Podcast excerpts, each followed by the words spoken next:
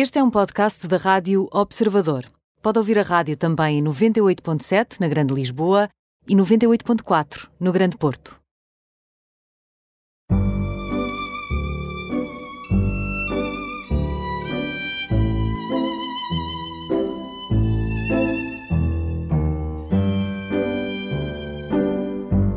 Bem-vindos ao programa Imperdíveis, hoje com Mafalda Lapa, professora de Biologia e coach. Um, foi finalista do Global Teacher Prize, o, o prémio uh, que, que, é atribuído aos melhores professores do mundo, neste caso em Portugal. Uh, criou o GUIA, que é o Gabinete de Integração do Aluno, que também já teve vários prémios, entre eles o da Escola Amiga da Criança e o Ciência Viva do Montepio na área da educação acredita nos alunos, acima de tudo, diz que não acredita em maus alunos nem em alunos incapazes e também não acredita numa escola que trata todos os alunos por igual.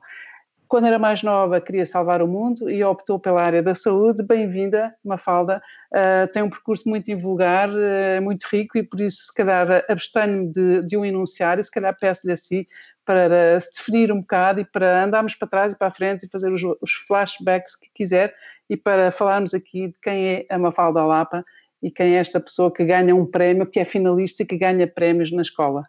Uh, olá, antes de mais, muito obrigada pelo convite. É uma honra estar aqui neste programa. Não, é uh, nossa. E ao pé de, aqui com, com, com alguns pares que considero pessoas excepcionais.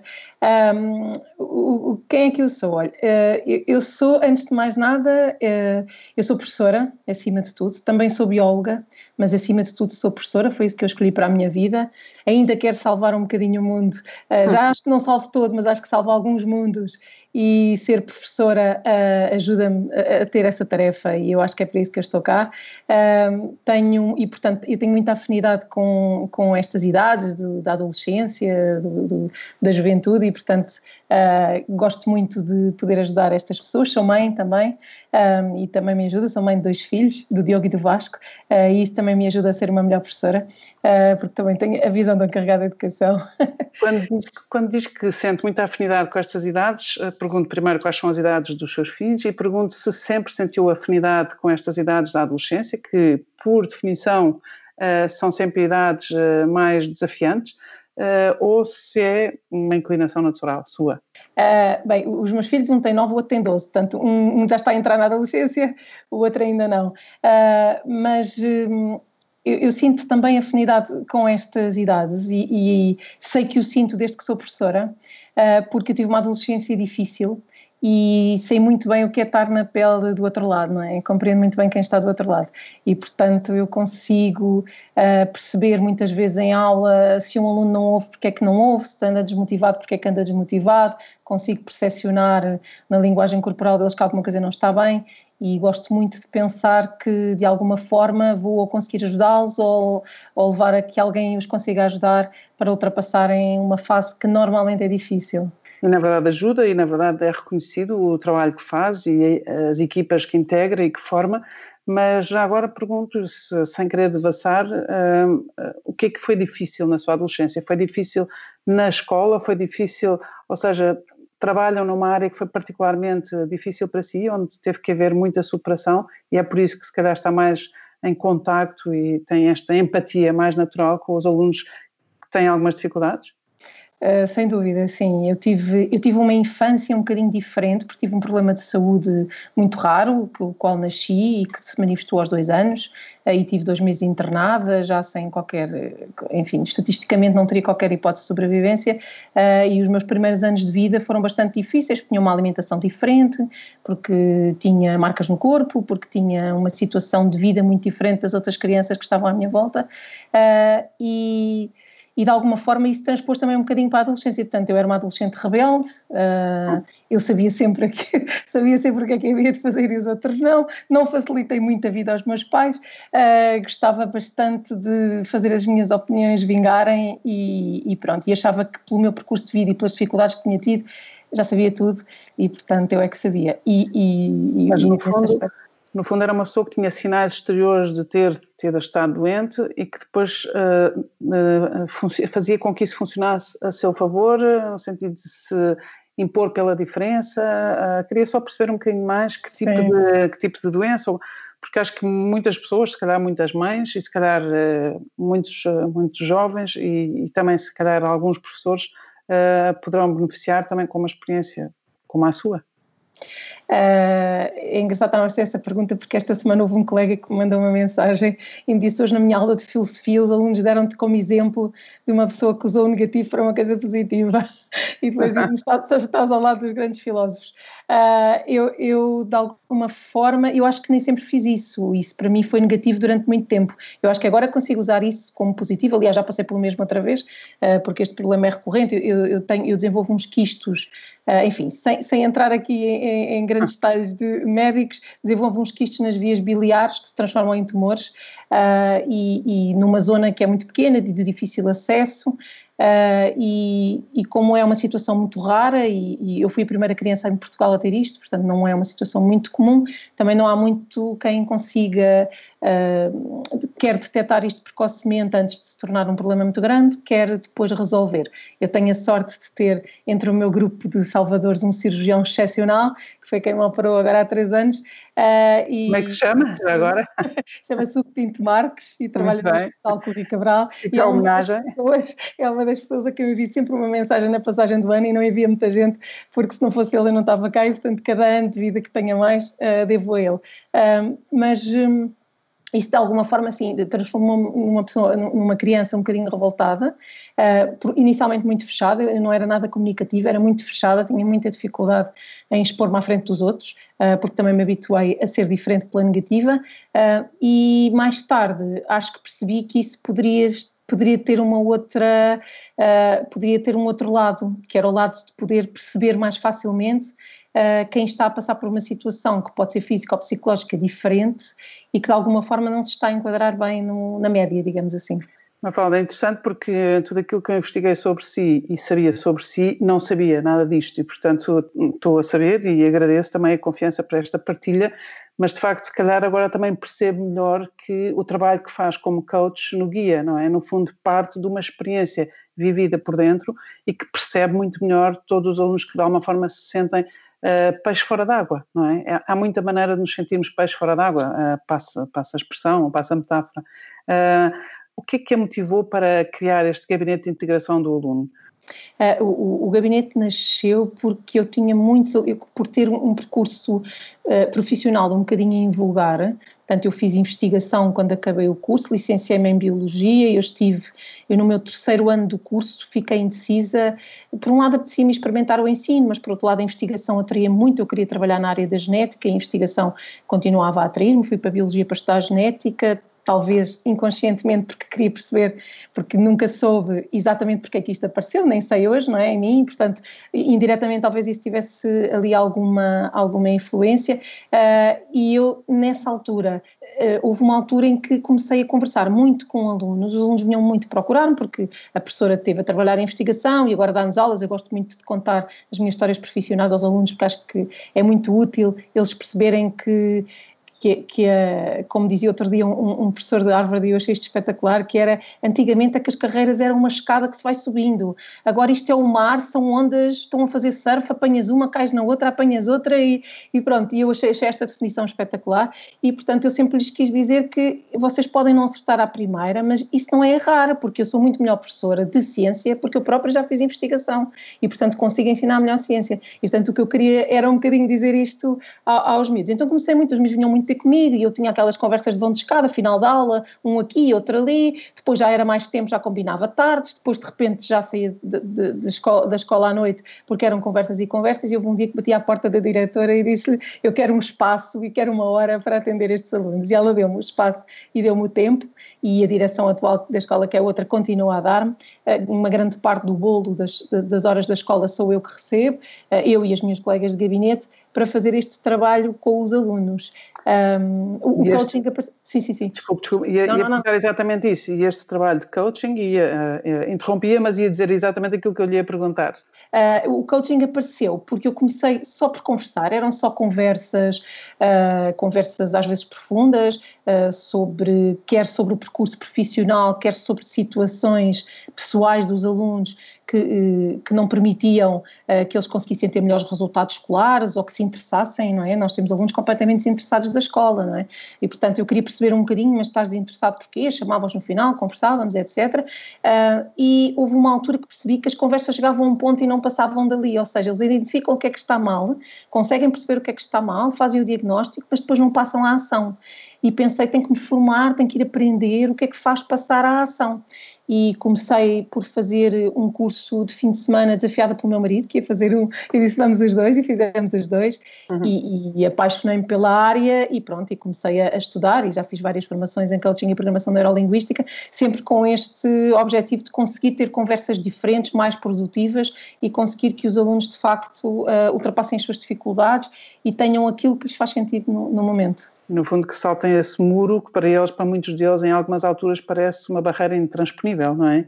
Uh, e, e, dando aqui um salto também, um, este, o, facto de ter sido finalista do Global Teacher Prize, e estamos a falar do, do prémio que premia que reconhece os melhores professores do mundo em cada país e depois realmente o melhor ou os melhores do mundo, um, o que é que a fez, o que é que a fez ser candidata, o que é que acha que, que é valorizada em si? É este seu lado de acompanhamento, é o seu lado de, por ter sido investigadora uh, e por ter trabalhado em laboratório, de facto é capaz de explicar melhor uh, a biologia e toda esta área da, da ciência, é a sua maneira de ser, é essa sua forma tão franca e exuberante e aberta e acolhedora, ou é tudo?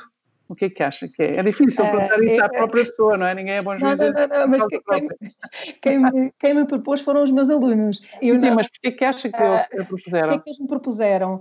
É engraçado porque houve vários alunos que me propuseram, antigos alunos, alunos atuais, sem eu saber e sem terem ligações uns com os outros, mas houve uma turma que me propôs em bloco e essa turma estava no nono ano e eu faço este trabalho a partir do décimo, portanto eles eram meus alunos no nono, em ciências naturais, uh, mas de alguma forma, alguns já com irmãos que já me tinham passado pelas mãos no secundário, uh, mas de alguma forma os alunos, eu acho que valorizam, se calhar, a atenção mais personalizada que lhes dou aqui, Uhum. Mas tive uma situação muito engraçada que foi, tive uma aula uh, engraçada com um décimo primeiro, agora recentemente, em que chamei o décimo segundo ano, uh, uma turma minha décimo segundo ano, então venham aqui aos do décimo primeiro dizer como é que vai ser o décimo segundo, as grandes diferenças e, e o que eles mais valorizavam, eles diziam vocês têm que ir para a Biologia, têm que ser alunos da professora Mafalda, o que é que eles mais valorizavam?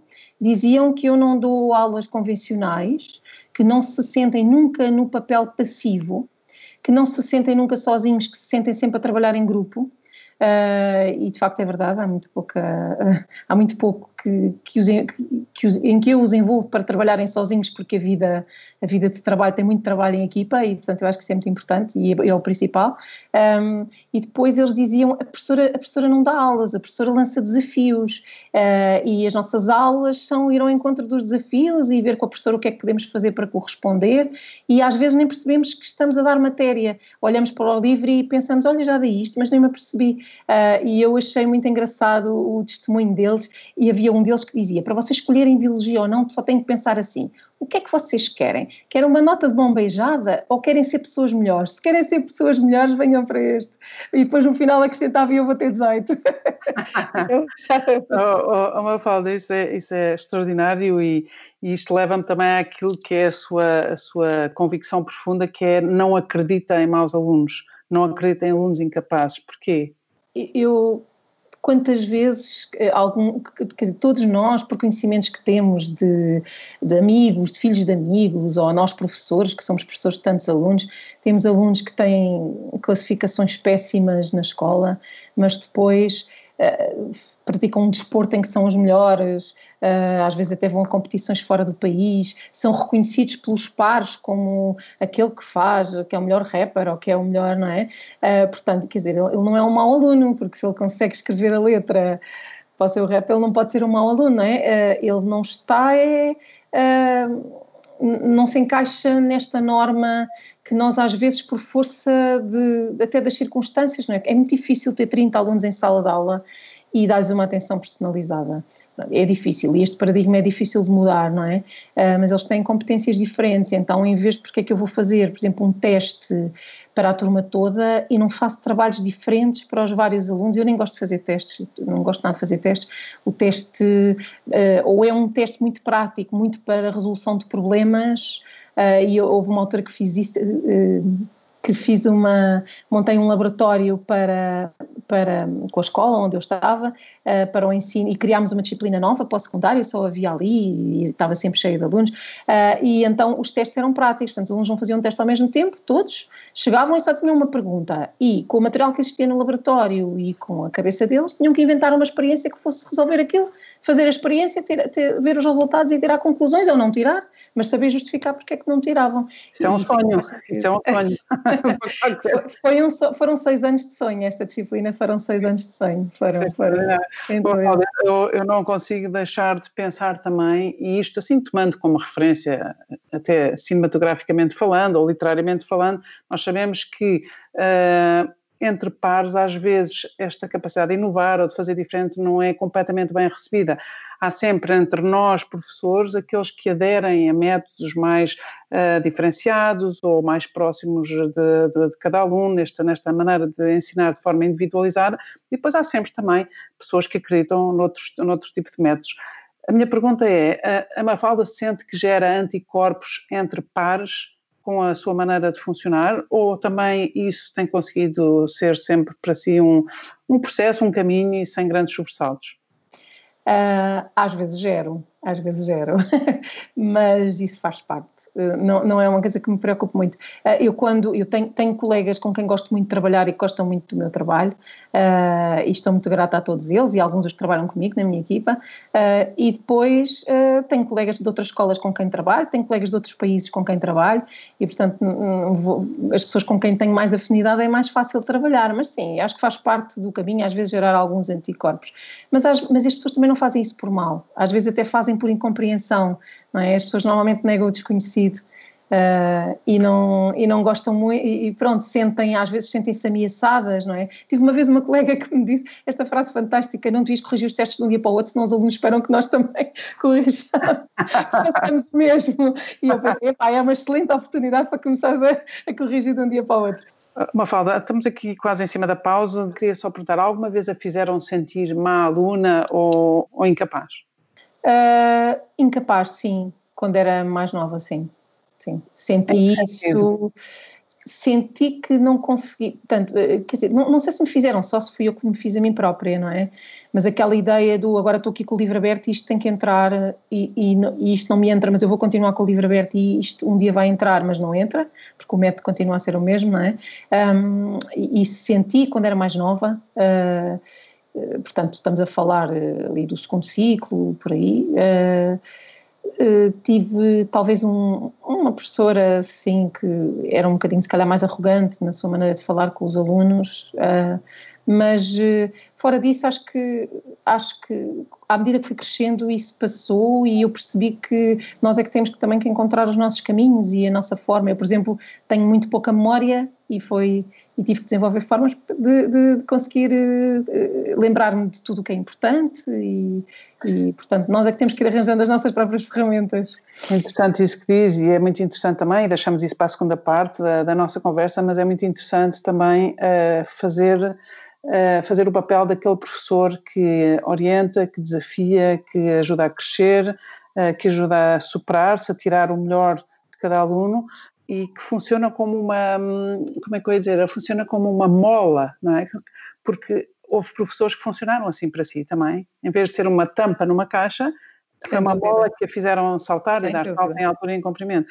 Uh, então vamos falar sobre a influência dos bons professores, que foram os seus bons professores, e já voltamos, fazemos aqui uma pausa e já voltamos. Até já. Obrigada, até já.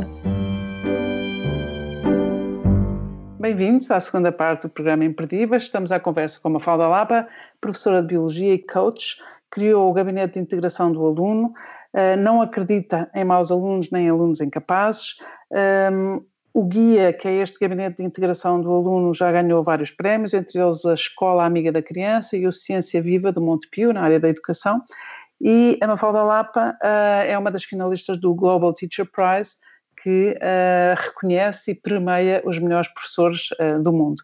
Estávamos a falar da influência dos professores, estávamos a falar do que é que todos nós temos a memória dos bons e dos maus professores. E até ao dia, até ao último dia da nossa vida, nós uh, temos essa memória, podemos voltar a ela e são memórias que nos edificam, que nos constroem, que nos enchem de confiança. Quem foram os seus bons professores? Bem, eu, ehm, eu tive muito, muito bons professores. Uh, a minha memória uh, está mais fresca em relação ao secundário e, sobretudo, em relação ao superior.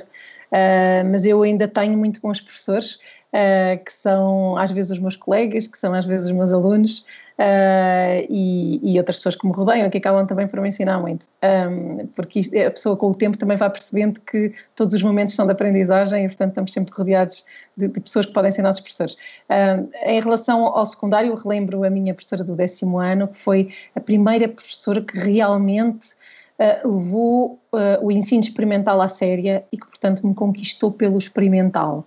E quando cheguei ao superior, uh, houve também um professor, o professor Rogério Tenreiro, que me deu uma cadeira mas aquela cadeira era de tal forma imperdível que eu acordava às 5 da manhã para ter certeza e quando eu chegava à faculdade ele já andava a correr, eh, ele, ele tinha uma alcunha uh, muito engraçada e portanto eu não resisto aqui a falar nela, que era o Roger Rabbit, porque ele era Rogério porque corria como o Roger Rabbit, corria para preparar as aulas.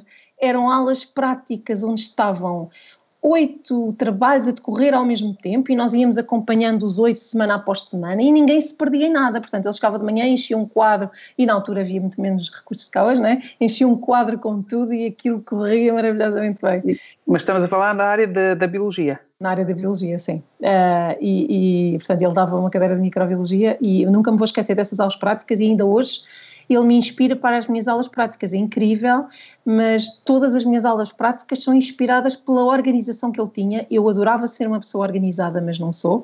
Ele era uma pessoa super organizada e eu lembro-me de cada momento da organização dele e como aquilo funcionava tudo. E eu, na altura que fui aluna dele, um, eu, eu, saía das aulas e vinha a correr dar aulas. Uh, portanto, eu tinha aulas com ele de manhã, mas depois à tarde uh, estava a dar aulas. E lembro-me que eu tinha mesmo que sair à hora, porque senão, e tinha de vir ali a correr para, para, o comboio, porque senão já não chegava, porque eu já chegava entre o primeiro e o segundo toque às aulas. Portanto, aquilo era tudo completamente colado. E eu lembro-me que ele mesmo assim conseguia arranjar tempo e ele sabia disso, portanto, ele fazia sempre com que eu tivesse tudo pronto na hora de sair.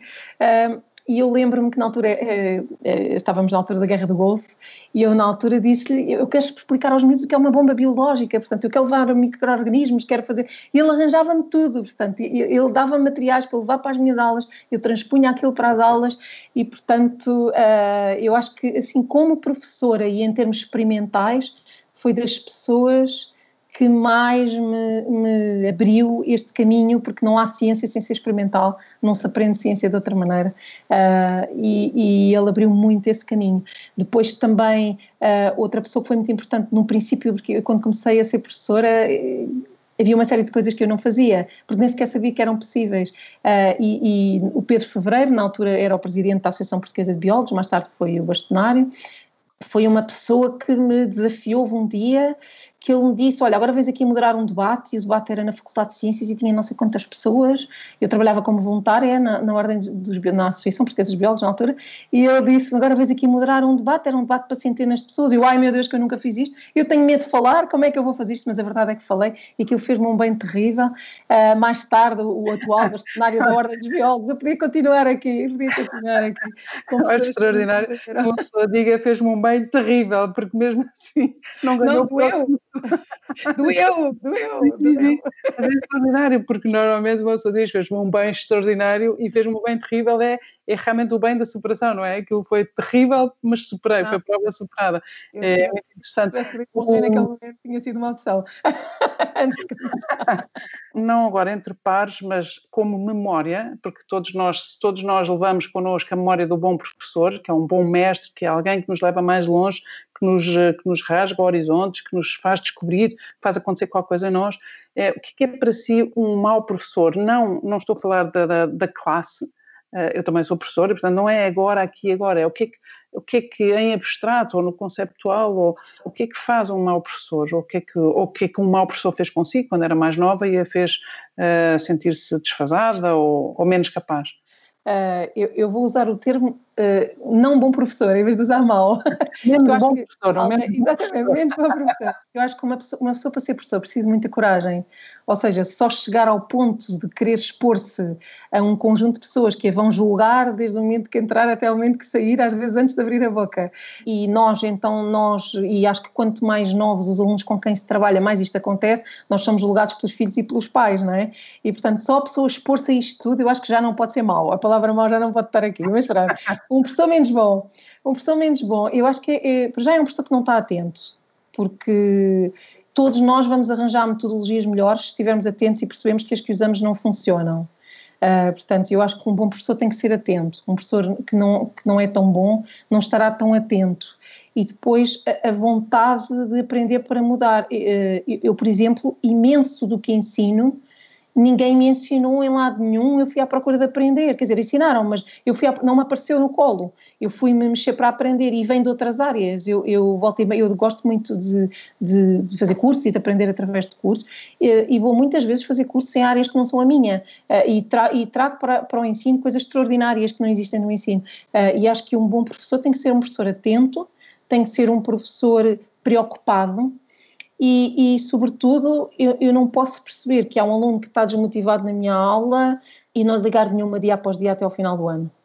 Isso é, isso é muito interessante e, é, e, toca no ponto mais sensível de todos, que é, eh, eu acho que entre professores, eh, no fundo, as opiniões dividem-se entre um aluno que se porta mal da aula, eu ponho fora, ou um aluno que se porta mal na aula, eu faço tudo para o pôr dentro ou seja, para captar a sua atenção, para, para o ajudar, para perceber quem é que ele é, qual é a motivação.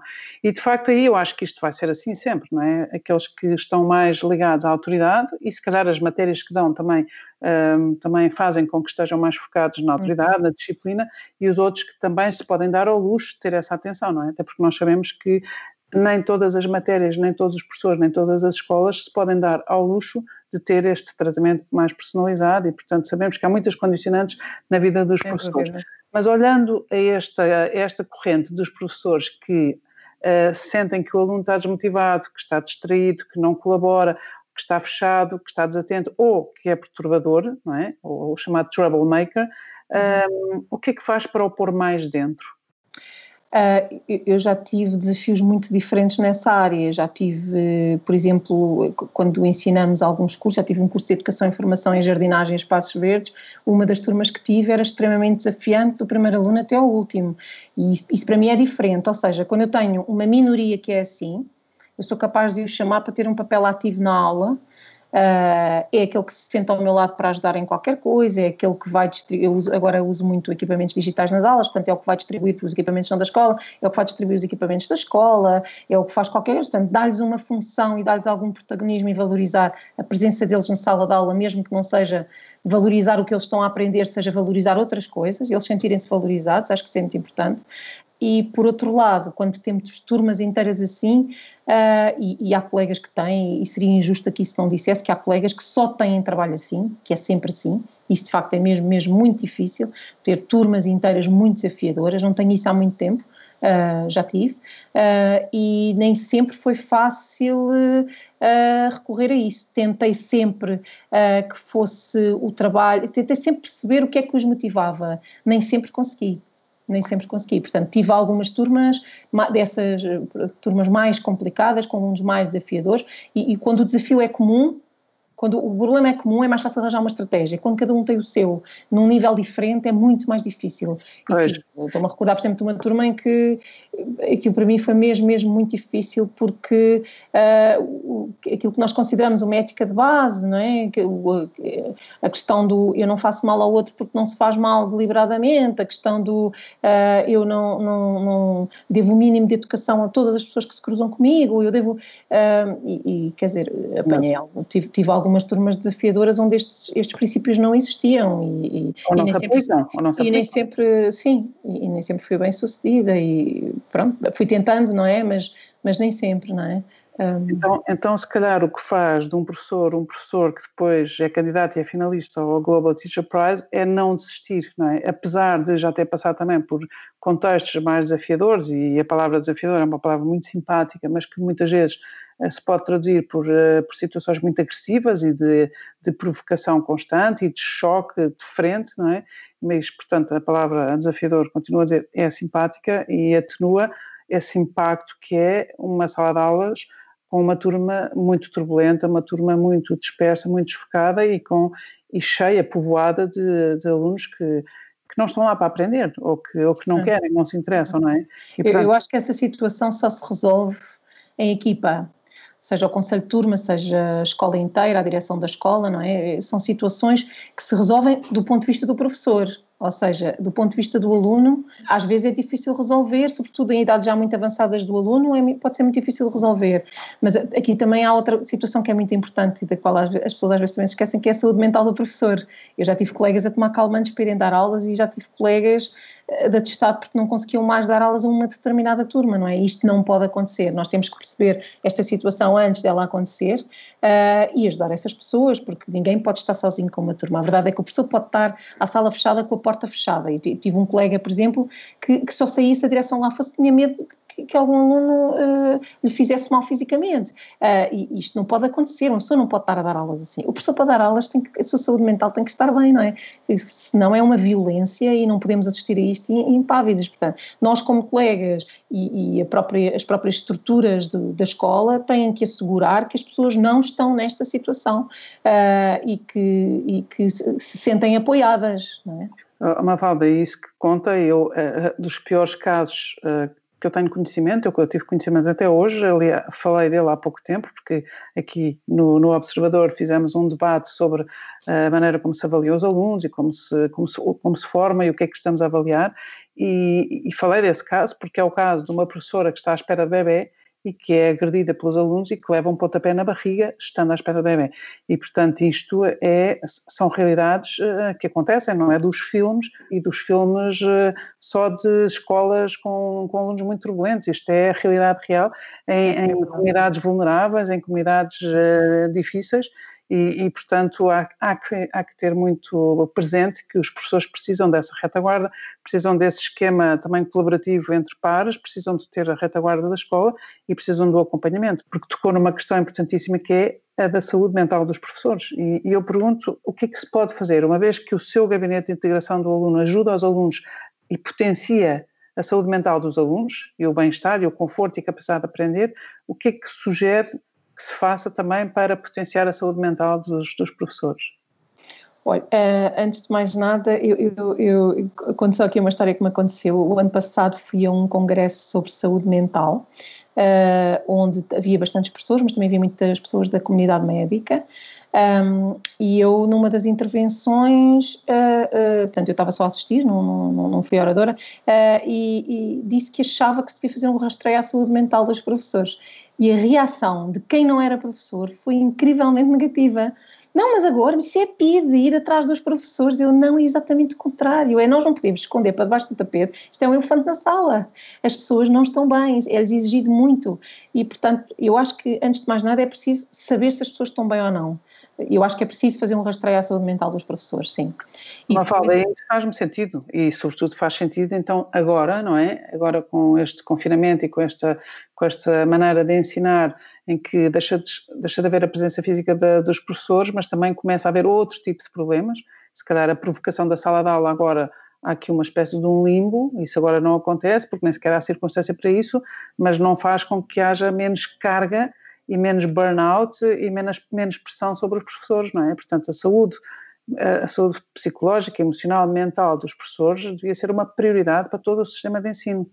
Sim, e eh, até porque percebendo algumas boas práticas que as pessoas podem seguir. Eu, eh, de facto, neste momento, as pessoas, a maior parte das pessoas sente-se ainda mais sobrecarregada porque habituou-se a estar sempre ali para responder a toda a hora, não é?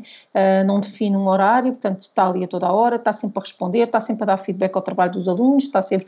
E de facto, outra coisa que define um bom professor é um professor que está sistematicamente a desafiar pela positiva, é um professor que torna a aula estimulante, não é? Eu costumo dizer que a mim faz imensa impressão, se eu, se eu, para mim basta um aluno olhar pela janela ou, ou, ou virar, a maior parte das minhas aulas são muito barulhentas, portanto está tudo a trabalhar e está tudo a, a, a produzir qualquer coisa, mas, mas uh, que eu espero que se, que se, transforme em conhecimento, mas às vezes passa por outras fases. Uh, e, e, mas se eu vejo um aluno distraído olhar pela janela ou qualquer coisa, eu penso logo, pronto, está aqui qualquer coisa que está mal, e portanto tento perceber, mas olha, vejo-te olhar para a janela, o que é que se passa? Estás com algum problema ou é a minha aula que está a ser chata? Ou tu não gostas de estar a fazer isto, não é? Pronto.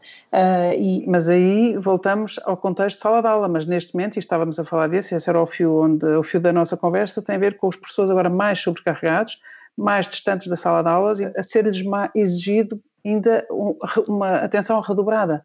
E isso também é do ponto de vista da saúde uh, mental, psicológica, emocional, física, porque há uma exaustão e o burnout de facto toca todos estes todas estas, estas, estas formas de, de saúde, não é? Sim, este, sem dúvida, sem dúvida. Uh, este, este, este desafio de eu nem sei quem está do outro lado, por exemplo, com uma câmara desligada, se não a consegue ligar, ou se, ou se, não, ou, ou se desmotivou, e, ou se está a fazer outra coisa. Claro que em sala de aula também podem fazer outra coisa, mas agora é ainda mais difícil.